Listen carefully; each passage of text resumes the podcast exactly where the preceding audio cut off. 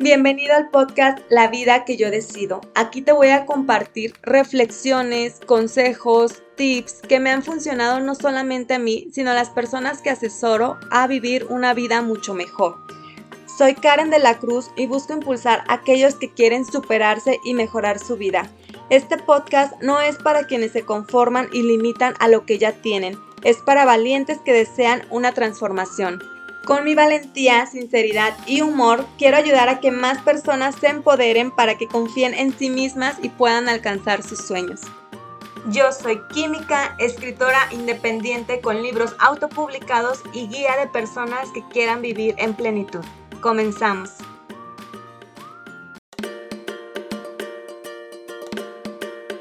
Cosas que me hubiera gustado saber antes de casarme. Y aclaro que no es que me esté quejando, no es ninguna crítica. A mí me encanta estar casada, me encanta convivir con mi esposo, pero considero que estos son aprendizajes importantes que deberíamos saber antes de casarnos. Yo sé que el proceso ya te lleva a esta prueba y error, a estar viendo qué funciona para cada pareja, pero sí creo que hay ciertos temas que son vitales que se sepan de manera previa a casarse o cuando menos al principio para que de esta manera pueda ser más fácil, más fluido el proceso que conlleva adaptarte a otra persona. Así que si tú estás a punto de casarte o tienes poco casada o casado, presta mucha atención. Igual si tienes a una amiga, comadre, prima que está próxima a casarse, por favor mándale este episodio para que ella pueda saber esta información desde antes y así yo pueda lograr mi cometido de que cada vez haya más personas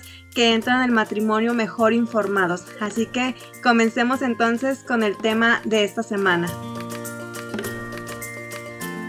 Bienvenidos a un episodio más de este podcast. Como ya escuchaste en la introducción, vamos a hablar de ciertos aprendizajes que me hubiera gustado saber antes de casarme para que de esta manera hubiera sido un poco más sencillo mi proceso, que de todas formas no me quejo, sé que ha sido muy bonito y ha sido tal como debería ser, pero sé que esta información sí le puede ser de utilidad a otras personas que me escuchen y por eso lo quiero compartir de todo corazón y con mucho amor. Voy a comenzar con el primer aprendizaje que considero que todos deberían saber y es el periodo de adaptación. Comenzando entonces con el primer aprendizaje es entender que hay un periodo de adaptación a tu pareja y sobre todo a esta nueva vida y a este nuevo estilo de vida. Normalmente, lo voy a hablar y de forma general porque sé que hay casos específicos, pero normalmente cuando menos aquí en México o en América Latina nos acostumbramos a casarnos y después irnos a vivir con la pareja. Aunque igual esto funciona o estos aprendizajes son válidos también para las parejas que deciden vivir juntos antes de casarse. Y es que llegamos con toda esta ilusión, con toda esta emoción de estarnos casando, de haber muchas haber cumplido su sueño de la gran fiesta, la gran boda. Algunos tal vez van llegando de su luna de miel, otros, por ejemplo, tal vez viven un, ratito juntos, después se van de luna de miel. Pero el chiste es que no se nos da un aviso, por decirlo de cierta manera, de que vamos a tener que vivir un periodo de adaptación, que a pesar de que sí te estás casando con la persona que amas y adoras y vienes con toda esta emoción de la luna de miel, de la boda, si eres afortunada también estás estrenando dónde vivir, estás estrenando tus muebles, tus electrodomésticos y todo es nuevo, todo es bonito, todo es como color de rosa, pero también tiene sus tonos de otros colores. Y eso no nos lo dice nadie, o cuando menos ni a las personas que yo conozco ni a mí nos dijeron, oye, ¿sabes qué? Van a tener que pasar por un periodo de adaptación, porque no todo va a fluir simplemente por el hecho de existir o por el hecho de casarte con el amor de tu vida. ¿A qué me refiero? A que todos traemos hábitos muy distintos y muy diferentes. Todos tenemos nuestra forma de ver la vida, nuestra forma de ver las cosas. Todavía estamos acostumbrados a que a los hombres los educaron de cierta manera, a las mujeres los educaron de otra forma. Y es estar mezclando estas dos costumbres, estas dos educaciones en una sola y eso es un periodo de adaptación que tienes que estar en este estira y afloja, en este estar como cediendo. Hay cosas que tal vez dices, sabes que en esto sí no voy a ceder, otras cosas que vas a tener que dar un poquito más de ti o tener tolerancia para aceptar cosas que sean diferentes a lo que estás acostumbrada. Pero no solamente es eso, sino a nivel general, tu vida cambia muchísimo y yo no lo entendí al principio, yo creo que lo vengo entendiendo ahorita cuando cumplimos los dos años de casados que hice como una reflexión, una introspección de lo que ha sido mi vida después de casarme y es que cambia absolutamente todo, o sea, está cambiando tu rutina, ahora está cambiando también tus ciclos, tal vez te dormías a cierta hora y ahora con tu pareja te vas a dormir a otra hora, o tienes que hacerte cargo de más actividades en la casa que cuando vivías con tus papás o tal vez cuando vivías con roomies no era tu responsabilidad, y es estar acostumbrándote a este nuevo estilo de vida. Yo recuerdo que hace un tiempo una amiga me pidió consulta, me pidió asesoría respecto a cómo planificar su rutina, porque decía que después de casarse no había podido regresar a la rutina que ella tenía, no había podido regresar a hacer sus actividades como ella quería. Y ahí aparte de la asesoría que le di de planificación, de cómo crear su rutina, también fue importante para mí hacerle ver a ella que ya no iba a poder regresar al 100% a su rutina de soltera porque ahora ya tenía otras actividades, ahora ya tenía un hogar que atender como ama de casa, que igual aunque compartas las actividades, aunque compartas las responsabilidades, es una nueva responsabilidad tuya, es un nuevo título que ahora tienes. Ya no solamente eres la que trabaja o la que estudia, ahora también ya eres ama de casa y eso también requiere cierto tiempo, requiere recursos, requiere energía y por ende no vas a poder hacer las cosas como las hacías antes, tal vez ya no vas a tener tanto tiempo para hacer ejercicio y para salir a caminar y para meditar porque ahora ya tienes que preparar comida, ahora ya tienes que lavar tu ropa hay muchas personas que literal no se acostumbraban ni a lavar su ropa, ni a lavar sus trastes, ni a hacer despensa, ni a dar dinero para la dispensa. Entonces a ellos les va a costar un poco más de trabajo asimilar y entender esta nueva etapa de su vida. Entre estas personas incluyo a mi esposo, que él no se, no se tenía que preocupar por lavar su ropa, por planchar su ropa, por acomodar sus cosas, porque todo eso lo hacían por él en su casa. Entonces, cuando ya nos casamos, que no tenemos quien nos ayude, que ahora sí tenemos que dividir las actividades y las responsabilidades, pues a él le pegó un poco más que a mí porque a él se le olvida poner a lavar la ropa, a él se le olvida que tiene que sacudir, a él se le olvida que tiene que acomodar cosas. ¿Por qué? Porque vivió muchos años con otro estilo de vida. En este periodo de adaptación que te comento también llega a estar una clase de duelo, pero no porque estés viviendo algo malo, sino porque estás dejando atrás una parte de ti, estás dejando atrás esa parte que era niña de casa, niño de casa, esa parte donde solamente eras hijo o hija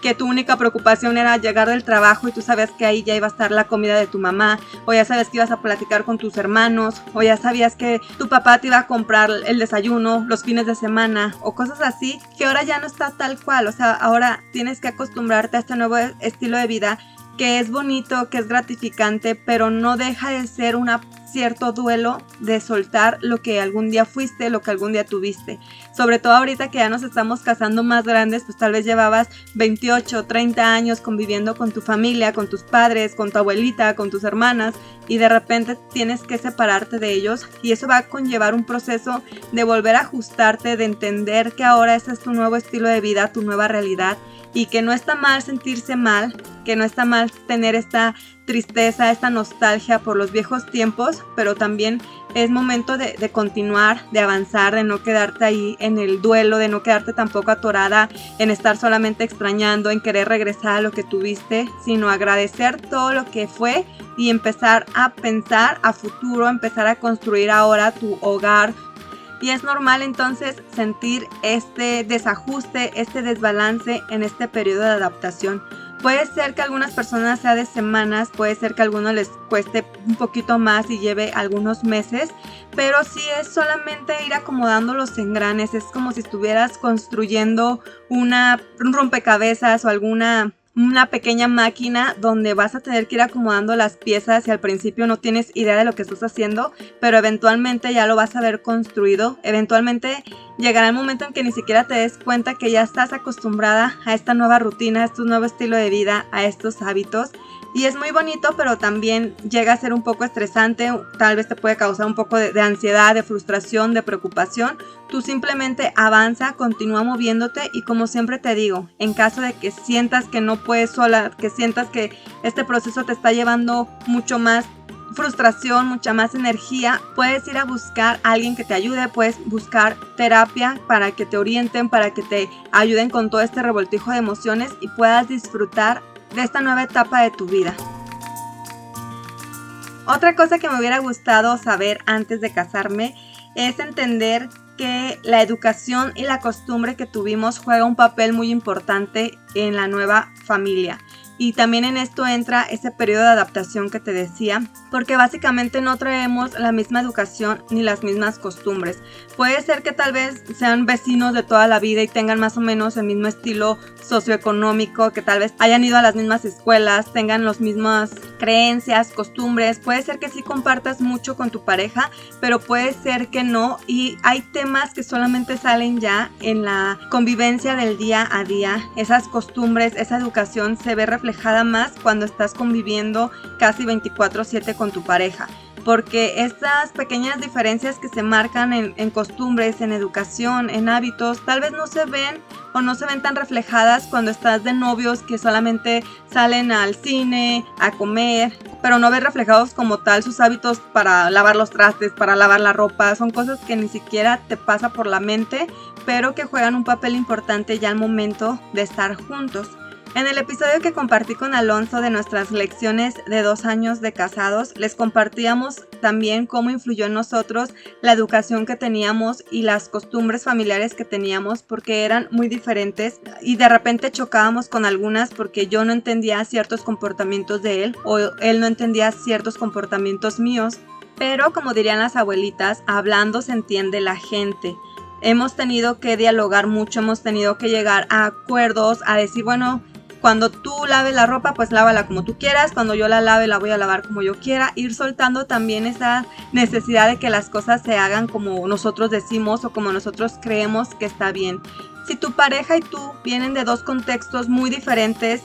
hablen antes de casarse o los primeros días porque sí van a notar ese cambio, sí les va a pesar un poco más. Si tú estuviste en una escuela pública y tu pareja viene de estar en puras escuelas privadas, si tú eh, te encargabas desde niña de ayudar con los quehaceres de la casa, con el aseo, tenías responsabilidades de adulto y tal vez tu pareja nunca tuvo que pasar por ello, o tal vez tú tienes cinco hermanos y él o ella es hija única, hijo único, pues van a tener muchas diferencias en su educación y en sus costumbres y si no lo hablan, si no lo tienen detectado, si no lo toman en cuenta, pueden caer en peleas sin sentido, pueden caer en, situaciones conflictivas que tal vez son mínimas, tal vez son problemas sencillos, pero a veces tantos problemas sencillos pueden causar mucho más problema que cuando hay situaciones más difíciles. ¿Por qué? Porque nos vamos cansando, nos vamos fastidiando de tener problemas tan chiquitos una y otra vez. Así que piénsalo, analízalo, revisa, habla bien con tu pareja sobre su educación, sobre sus costumbres y comienza a preguntarle, o sea, hagan de esto también una especie de, de juego, una plática que sea entretenida y divertida. Pregúntale cosas hasta de cómo tiende la cama, cada cuando lava las toallas, cada cuando cambia las sábanas de su cama y te vas a dar cuenta si son muy diferentes o no. Tal vez te puede decir, las toallas, pues no, yo nunca las lavaba porque tal vez su mamá las lavaba o su papá o su abuelita, tal vez no tienen idea de que se tienen que sacudir las cosas porque se llenan de polvo o tal vez no tiene idea de que los baños se limpian, se tiene que tallar la taza y todo eso. Y si no lo hablas ahorita, después puede ser más conflictivo porque ahorita puede ser algo chusco, algo divertido darte cuenta de su manera tan diferente de ser de la tuya o de sus costumbres diferentes. Pero ya cuando están casados, que ya se ocasionó un problema, que ya estás cansado, cansado que él o ella actúe diferente a ti, ahí ya las pláticas van a ser con más cansancio, con más enojo, con más molestia y es lo que queremos evitar. Queremos evitar llegar a esos problemas que se pudieran evitar si solamente habláramos más antes de casarnos o en los primeros días o en cuanto antes mejor. Otro tema importante que deberían tener en cuenta las parejas son las festividades cómo las van a pasar.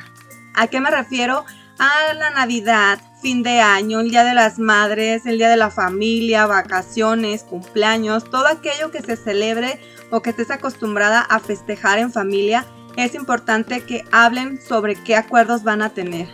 ¿Por qué? Porque tal vez tú asumes que todas las navidades te la vas a pasar con tus papás y tal vez él quisiera salir de viaje o tal vez tú quieres pasar fin de año con tu familia y tal vez él quiere pasar fin de año en la playa rodeado de amigos, en una fiesta. Y si no lo hablan pronto y si se esperan a que llegue el momento va a ser un poco caótico porque van a estar en esa pelea y muchas veces se torna en esta pelea de quién tiene el poder, quién tiene el control, quién gana y no, no se trata de eso en una pareja. Háblenlo de verdad como, oye, ¿a ti cómo te gustaría que pasemos Navidad? ¿O qué pensarías si en Año Nuevo nos vamos de viaje? ¿O qué opinas si el Día de las Madres cada quien se va con su mamá a festejar? ¿O las juntamos y las festejamos en un restaurante? ¿O en mi cumpleaños me gustaría irme de viaje? ¿O me gustaría pasar todo el día contigo? O sea, comiencen a hablarlo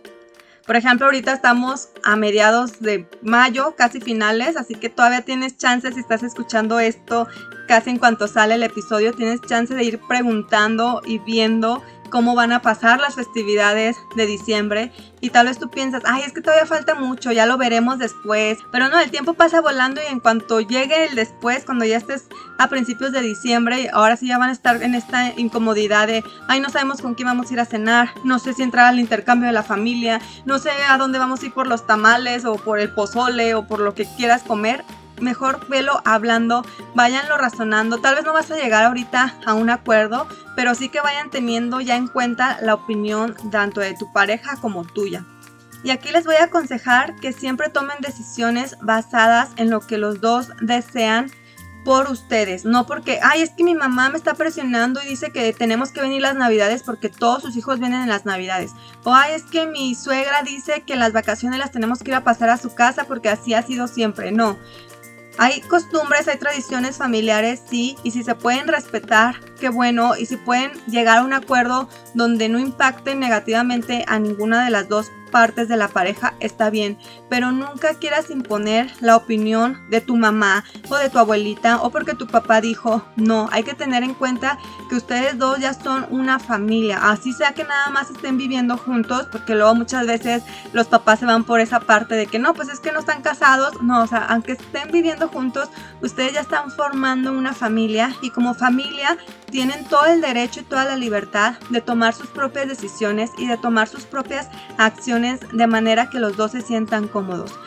En mi caso me acuerdo mucho que mis papás siempre se iban turnando, que un año era Navidad con una abuelita y el otro año era la Navidad con la otra abuelita, o que el intercambio se hacía un año con una abuelita el 24, al siguiente año el 25, y siempre nos íbamos así como turnando. Y ahora que estoy casada, mi esposo y yo hemos decidido cada año independientemente, o sea, no es como, ay, es que el año pasado fue, fue con tu familia, entonces ahora con la mía. No, decimos, a ver, pues vamos a pasarla con tus papás, o ah, va a venir tu abuelita que no vive aquí, o tus tíos que vienen de, del norte, como decimos nosotros, ah, pues la pasamos con ellos. El, este año nuevo que pasó, yo le dije a, Alonso, ¿sabes qué? Yo siempre he soñado con no salir de mi casa, con no tener que arreglarme, con encontrar el año nuevo aquí a gusto, sin preocuparme de que el tacón, el maquillaje o tener que estar saliendo. Y él me dijo que, pues si quieres quedarte en la casa, nos quedamos y se lo comunicamos a nuestras familias. Fue así como, ¿saben que este año nos vamos a quedar nosotros aquí el 31 porque no quiero salir y quiero disfrutar aquí con mi esposo? Sí hubo, claramente hubo esa incomodidad de, ay, ¿por qué no quieren venir? ¿Por qué no quieren estar con la familia? Pero yo me mantuve firme, Alonso también en decir, es que esta es nuestra decisión de este año y este año lo queremos pasar así y queremos ver si nos va a gustar o no. Tal vez decimos, ay, no, qué aburrido, o tal vez vemos como, ay, bueno, mejor el siguiente año hacemos un plan diferente, pero sí quería tener yo esta experiencia, este experimento de ver cómo era pasar un fin de año sin tener que salir, sin tener que arreglarme ni vestirme, sin tener que estar con muchas personas. Y la verdad fue algo que disfruté y me gustó. Probablemente no lo vuelva a hacer este año, pero cuando menos ya tengo esta experiencia, cuando menos ya tenemos aprendizajes, cocinamos entre nosotros. Fue un momento muy bonito, la verdad, todo el 31 y el primero aquí juntos. Y aquí lo importante es que no nos dejamos influenciar por lo que dijeran nuestros papás, tampoco nos dejamos influenciar por las tradiciones que teníamos de con quién pasar qué fecha. Y eso es lo importante porque le vas dando autonomía o le vas dando poder y control a tu pareja. Porque si solamente estás haciendo lo que tu mamá te está diciendo, lo que tu papá, lo que tu abuelita, lo que tu suegra, le quitas el control, le quitas el poder, le quitas el valor que tiene la pareja porque sigues estando como atada en ese cordón umbilical de hacer lo que los otros digan y no, o sea, el chiste es que la pareja lo quiere y lo decida. Otro tema súper importante que me hubiera gustado saber antes de casarme es saber poner acuerdos y límites desde el primer momento, porque yo creo que la comunicación, los acuerdos y los límites son muchísimo más importantes que el amor, porque puedes tener mucho amor, pero si no tienes estructura, si no tienes límites, si no tienes organización y comunicación en tu pareja, eso tarde o temprano termina desgastando y termina cansando. Los límites y acuerdos te ayudan a evitar peleas sin sentido. ¿Por qué? Porque ya saben lo que desean o lo que no quieren. Es como en la escuela que tienes tus reglas y ya sabes que si llegas después de la hora de entrada no te dejan entrar. O sabes que si el profesor te ve platicando en, el salón te saca de clases. O sabes que si no llevas la tarea te van a bajar puntos. O sabes que si te ven no sé con chicle o comiendo en el salón te van a regañar, te van a reportar, igual en el trabajo. En el trabajo también hay estas reglas, estos límites de a qué horas vas a entrar, de a qué horas vas a salir, de qué puedes hacer y qué no, de que no puedes estar en redes sociales mientras estás trabajando, que no puedes estar descalzo en la oficina o sea, todos tienen estas reglas, estas estructuras que ayudan a que todo esté funcionando bien. Porque en el trabajo, si no tuvieras hora de entrada ni salida, pues yo creo que ni irías. Cuando menos yo no iría.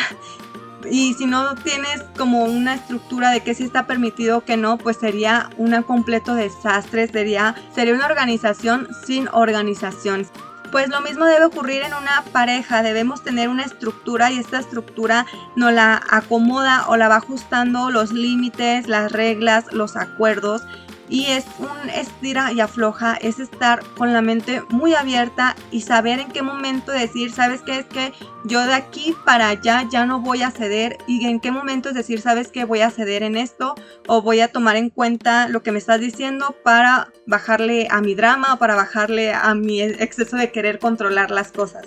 Muchas veces cuando hay peleas es porque no hubo un acuerdo o un límite o porque se pasó ese acuerdo o ese límite. Si se sobrepasó, si ya sabía tu pareja que no te gusta que llegue a las 4 de la mañana y llegó a las 4 de la mañana, bueno, entonces ahí fue que se pasó ese límite. Pero si tú nunca le has dado hora de llegada y te enojas porque llega a las 4 de la mañana, ahí sí es como, bueno, pues yo no sabía que querías que llegara antes. Y tal vez tú podrías decir, ay, bueno, pues es que tú ya deberías entender o deberías saber que no me gusta estar sola o te marqué y te dije a qué horas vienes y pues era para que te regresaras temprano, no para que llegaras tarde, etcétera.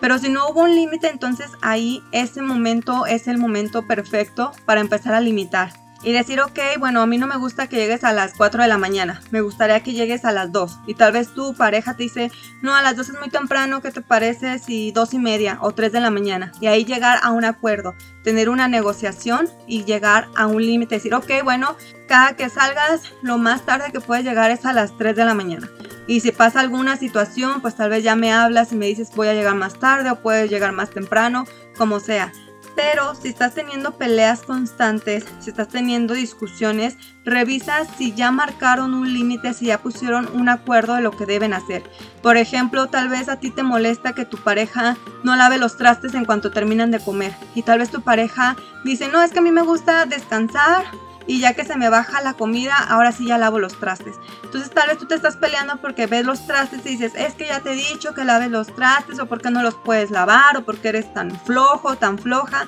Y ahí tal vez te dices, es que yo sí los lavo, pero me gusta lavarlo después de que repose la comida o después de que me tome una siesta o antes de, cenar ya lavo los trastes. Ahí tienen que llegar a un acuerdo de decir, ok, bueno, a mí no me gusta que los trastes se queden sucios hasta la noche. Y ahí decir, bueno, los voy a lavar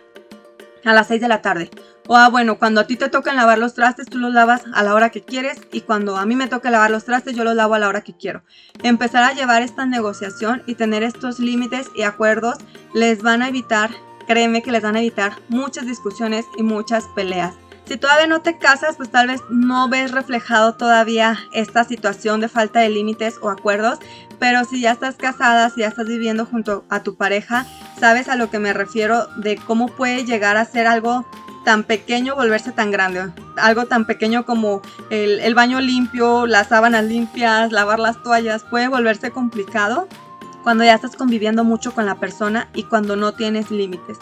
para evitarte estar peleando cada dos días, cada tres días, diario, por situaciones fáciles que se pueden acomodar, que se pueden organizar con simplemente poner un acuerdo o un límite, hazlo. De verdad vas a ahorrarte muchos disgustos, muchos malos ratos y tu pareja también lo va a agradecer. O sea, tu pareja va a agradecer que quieran empezar a equilibrar, que quieran empezar a negociar y ponerse acuerdos y ponerse límites. Que al principio puede ser un poco complicado, puede ser cansado o si te están poniendo a ti el límite te puedes sentir incómodo, decir, ay, es que yo no quiero lavar los trastes a esa hora o yo no quiero hacer esto, pero se trata de estar cediendo por el bien de la pareja, se trata de ceder por el bien de la relación, por el bien mutuo, por tener una sana convivencia.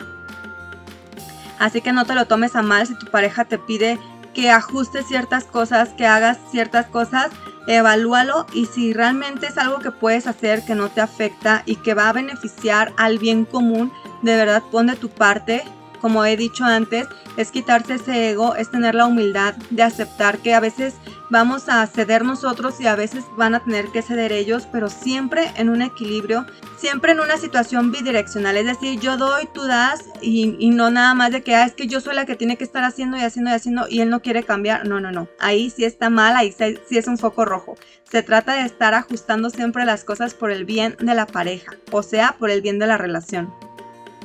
Y ya para finalizar este episodio quiero compartirte algunos tips más específicos que nos han funcionado en estos años de casados. El primer tip ya lo hemos hablado más o menos a lo largo del episodio y es que nosotros hacemos las cosas de acuerdo a nosotros mismos y no a lo que diga nuestra familia o no a las costumbres y tradiciones familiares.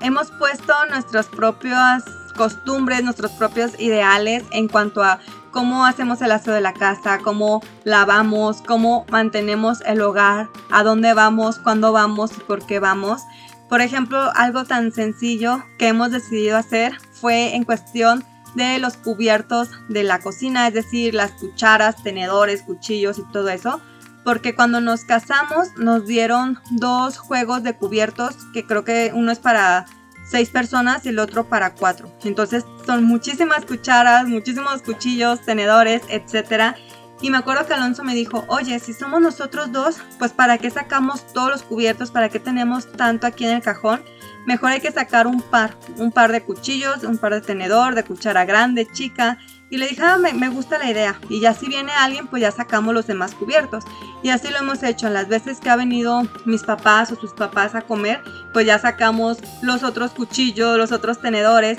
Pero mientras tenemos nada más en nuestro cajón dos cucharas, dos tenedores, dos cuchillos y eso nos ayuda a mantener mucho el orden y la limpieza también, porque ya no puedes decir, ay, bueno, ya está sucia la cuchara, pues agarro otra, porque si ya están sucias, ya están sucias las dos y necesitas lavarlas. Entonces, evitamos tener un montón de trastes sucios y evitamos tener un montón de cubiertos ahí que no necesitamos. Y por ejemplo, en mi caso con mis papás, pues sí, era de que había 15 cucharas, 20 tenedores, un montón de cuchillos y todos estaban ahí pues sí usándose, pero muchos ni se están usando, solamente hacen bulto, solamente están ahí estorbando. Y esto es algo muy sencillo, pero hay, son temas que incluso yo pude haberle dicho, ay no, es que en mi casa hay un montón de cuchillos, tenedores y demás por si se necesitan, yo quiero tenerlos todos. No, yo escuché su propuesta, me gustó y la pusimos en marcha. Otra cosa, siguiendo en la cocina que hemos hecho y que me gustó muchísimo, es que, por ejemplo, en el caso del jabón, cuando se lavan los trastes, en mi casa también se hacía de, que tenías el botecito donde echabas agua y jabón y con ese pues ibas lavando los trastes y después a mí se me hacía como que se ensucia esa agua y yo la tiraba y luego mi papá se enojaba y me decía, ¿por qué siempre lo tiras? Y yo, ay, es que se ensucia con la comida. Entonces siempre era ese problema y acá en mi casa a mí se me ocurrió decir, bueno, ¿por qué no compramos un atomizador? No sé si se dice así en todos los lugares. En este atomizador le pusimos la mezcla de agua con jabón y ya con ese rociamos los trastes o lo que sea que estemos lavando y ya lo limpiamos. Entonces el jabón siempre está limpio, nos dura muchísimo más porque estamos dosificando, ya no lo estoy tirando porque ya no siento que se ensucie. Entonces son cosas que hemos implementado como mejoras tan sencillas, pero que no hemos dejado que lo que nos desean nuestros papás o lo que veamos en nuestra casa que se hacía sea lo que se haga en esta casa. Si hay cosas que tomamos, o sea, si hay costumbres muy arraigadas, o si hay cosas que se hacían bien en nuestras casas, que lo estamos implementando también en nuestro hogar. Pero en las mejoras que podemos hacer, lo hacemos y es divertido, es bonito sentir que tienes cosas que pertenecen a, tu pareja, que son cosas que hicieron ustedes por sí mismos y que ya no estás siguiendo lo que tu mamá decía o lo que tu suegra dice o lo que tu abuelita decía. Un tip también que nos ha funcionado es invertir tiempo juntos y que sea un tiempo de calidad. Es decir, que no estemos hablando de problemas o que no estemos con el celular, sino simplemente conviviendo, compartiendo puntos de vista, compartiendo recuerdos del pasado o pensando en planes del futuro, etc. A nosotros nos ha servido mucho en lo particular este último año cuando salimos a pasear a nuestro perrito, porque salimos sin celulares, salimos enfocados en, en, su paseo, en que disfrute el perrito, pero también en ir platicando, en ir conviviendo y en estar en estos momentos de pareja, porque a veces es fácil perderse en el papel de ama de casa. Entonces también es darse ese tiempo como pareja. También siguiendo este orden de ideas, les recomiendo mucho que sigan teniendo citas, citas planeadas y citas también espontáneas. Yo sé que a veces es más fácil quedarse en casa, nosotros también la hemos aplicado de, pero ¿para qué salimos a comer si en la casa hay comida? Así como cuando te decía tu mamá de que no, en la casa hay comida, así la empezamos a aplicar también nosotros, o, o decir, no, ¿para qué gastamos en eso? Mejor en la casa. Pero también es necesario salir de esa monotonía, salir de esa rutina y continuar como esa parte de ser novios que te la pasabas yendo al cine, a comer, al museo, a caminar, a la plaza, etcétera y es lo que hemos hecho de vez en cuando. O sea, hay veces que sí lo planificamos de, oye, la siguiente semana me gustaría ir a tal lugar y lo hacemos. Y hay veces que en ese mismo día es como, oye, si en la noche vamos por un café, si en la noche vamos a cenar. Y es divertido porque te saca la rutina y nuevamente te quita este papel de estar como de ama, amo de casa y entras a tu papel de pareja, entras a tu papel de ser esposo o esposa y eso va a nutrir mucho la relación porque a la, a la, vez eso te va a dar recuerdos para después y puedes decir, oye, ¿te acuerdas cuando hace un año fuimos a tal lado? En cambio, si nunca quieren salir de la casa, si nunca quieren usar su dinero en ir a comprarse aunque sea una nieve, pues va a volverse muy monótono la situación, va a volverse muy aburrida la pareja y eso no queremos que pase porque luego llegan problemas más graves mejor en lugar de tener que solucionar situaciones, es mejor prevenirlas y mantener la chispa en la relación, mantener estas citas espontáneas, estas citas planeadas, en estar saliendo de vez en cuando de ese papel como de nada más estar de, de roomies o de compartir responsabilidades del hogar, les va a ser de mucha utilidad tanto en el presente como a largo plazo.